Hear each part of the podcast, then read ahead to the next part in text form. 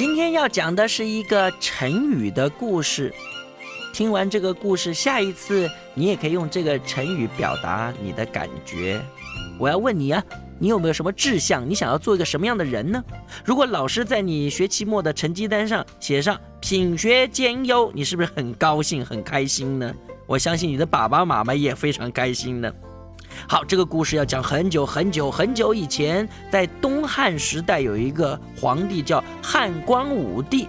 他呢就跟你的爸爸妈妈一样，希望他的每一个人民啊都是品学兼优的好国民，所以啊他就鼓励大家多读书，就跟现在一样有阅读周、阅读月。而当时的读书的人呢也非常受到别人的尊重，不管走到哪里，吼吼都很神气呢。只要拿出书来，大家觉得哇哦好厉害呢。不过呢，在当时有一个年轻人，他叫做班超。注意哦，他不是斑马，也不是斑鸠，也不是搬东西，他是班超。班超这个大哥哥啊，他很喜欢读书，可是他觉得我不能每天读书啊，这个书读了以后要用啊，做一个有用的人呢。这个班超大哥哥啊，他是东汉明帝时候的人，他从小呢就立有大志啊，也喜欢读书。当时。啊这个印刷术还没有很普及，这个书啊并不是容易的，不像现在到书店一买啊就可以买得到，而且很多。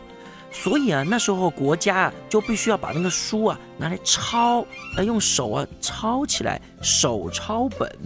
这个班超大哥哥啊，他的工作就在官府里面天天抄公文，这样子还可以领点薪水过生活。这样啊，抄写啊，抄写啊，天天就像写功课一样，不断的抄写、抄写、抄写。有一天，这个班超大哥啊，他抄完一件公文之后，深呼吸一口气，突然把这个笔一丢。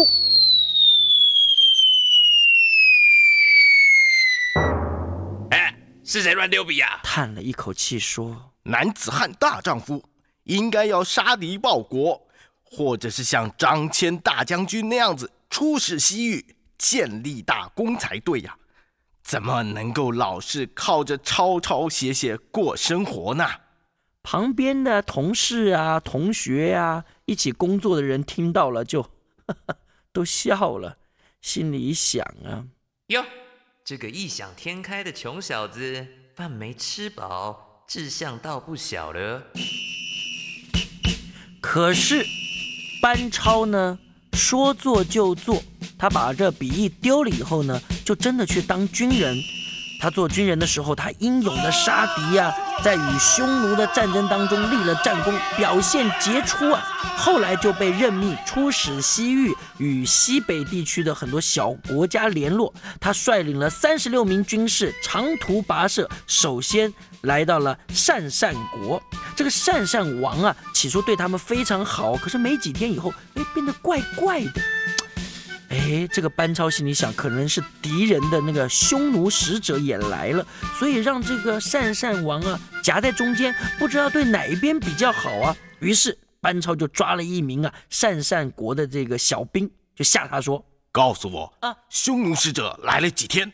住在哪里？”哎呀，这个小兵啊非常害怕，就马上就说了：“啊，报告，呃，他们已经来了三天，住在三十里外的饭店里面。”当天晚上，这个班超啊，非常果决的就带了三十六名的军士啊，发动突击，一口气就把所有的敌人呢，匈奴的使者啊，通通杀死了。啊！哎呦，哎呦，讨厌！这个鄯善王一听，哎呦，也吓一跳，只有乖乖的归顺汉朝，不再三心两意了。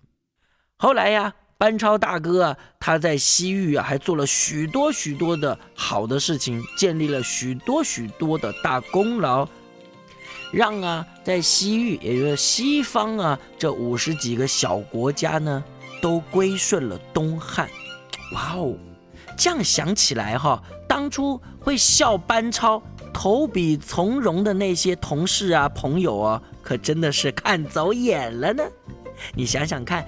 志向远大的班超从小就读了很多的书，可是他觉得读书要成为一个有用的人，因此投笔从戎去报效国家去了。